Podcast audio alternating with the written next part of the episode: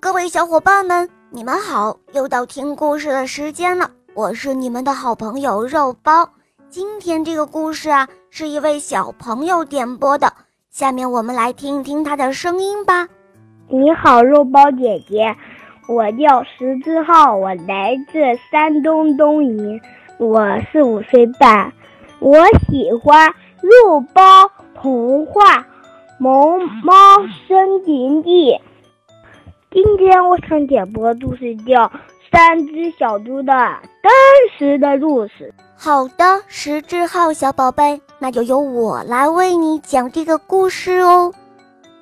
下面请收听《三只小猪的真实故事》，播讲肉包来了。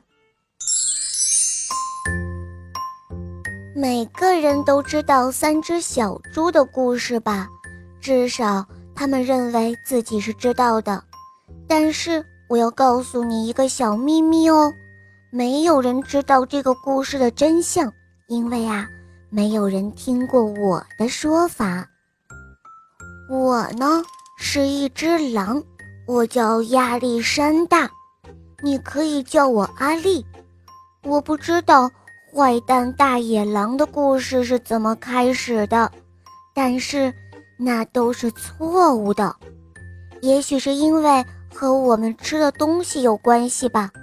狼喜欢吃小兔子、小山羊和小猪这一类可爱的小动物，可是这不是我的错呀，我们天生就是这样的呀。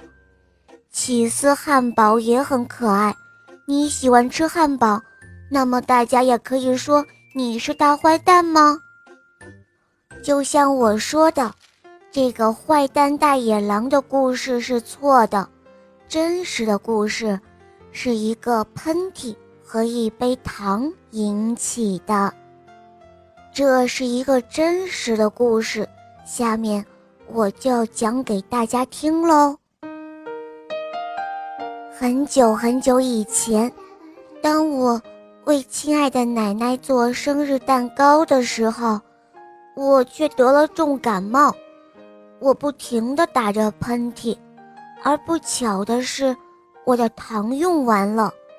于是我就出门去向邻居借一杯糖，而这个邻居居然是一只猪，而且不是很聪明的猪。他用稻草盖了一栋房子，你相信吗？我的意思是。哪一个脑筋正常的家伙会用稻草盖房子呢？我才敲了一下门，那一扇稻草做的门马上就掉了下来，散落了一地。我可不想就这样走进去，所以我在门口喊着：“小猪，小猪，你在家吗？”却没有任何回答。我正想要走回家。为奶奶做一个不加糖的生日蛋糕。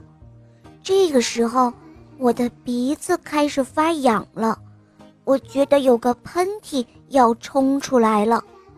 于是我张大了鼻孔和嘴巴，哼啊哼的，我打了一个好大好大的喷嚏。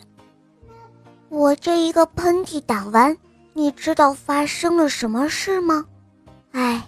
那栋房子居然全都倒了，草堆的正中央躺着一只小猪，它它死了。原来啊，它一直待在房子里嘛。对于狼来说，如果放弃草堆里这块上好的猪肉，那是很丢脸的事情。所以，我就把它吃掉了，就当做那是一个好大的起司汉堡。吃完以后，我觉得舒服多了，但是我还是缺少一杯糖啊，所以我就走到另外一个邻居的家。这个邻居是第一只小猪的弟弟，他呢比较聪明一些，但是也没有聪明很多，因为他是用树枝盖房子。我按了一下门铃，却没有回答。我喊着：“朱先生，朱先生，你在家里吗？”这个时候，只听到他也大吼道：“走开了，走开了！你这只狼，你不能进来！我正在刮胡子呢。”当我觉得又有一个喷嚏要冲出来了，我就紧紧地抓着门把，我的鼻子好痒啊，哼啊哼的，我试着要把嘴巴捂起来，但是我又打了一个好大好大的喷嚏。哎，你一定不相信，这个家伙的房子跟他哥哥的一样，全倒了。当灰尘都散开以后，我看到这只猪，它它也死了。啊，我的天哪！如果食物丢弃在外面，它很快就会腐烂的。所以，我唯一能做的就是再吃一顿晚餐，就当做是第二个起司汉堡吧。我吃的很饱很饱。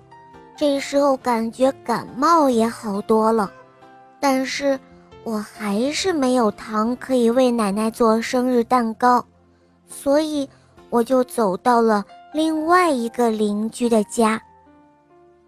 这个家伙是那两只小猪的弟弟，他一定是家族里最聪明的一只猪了。他是用砖头盖的房子，我敲了一敲门。没有回答，我就喊着：“朱先生，朱先生，你在家里吗？”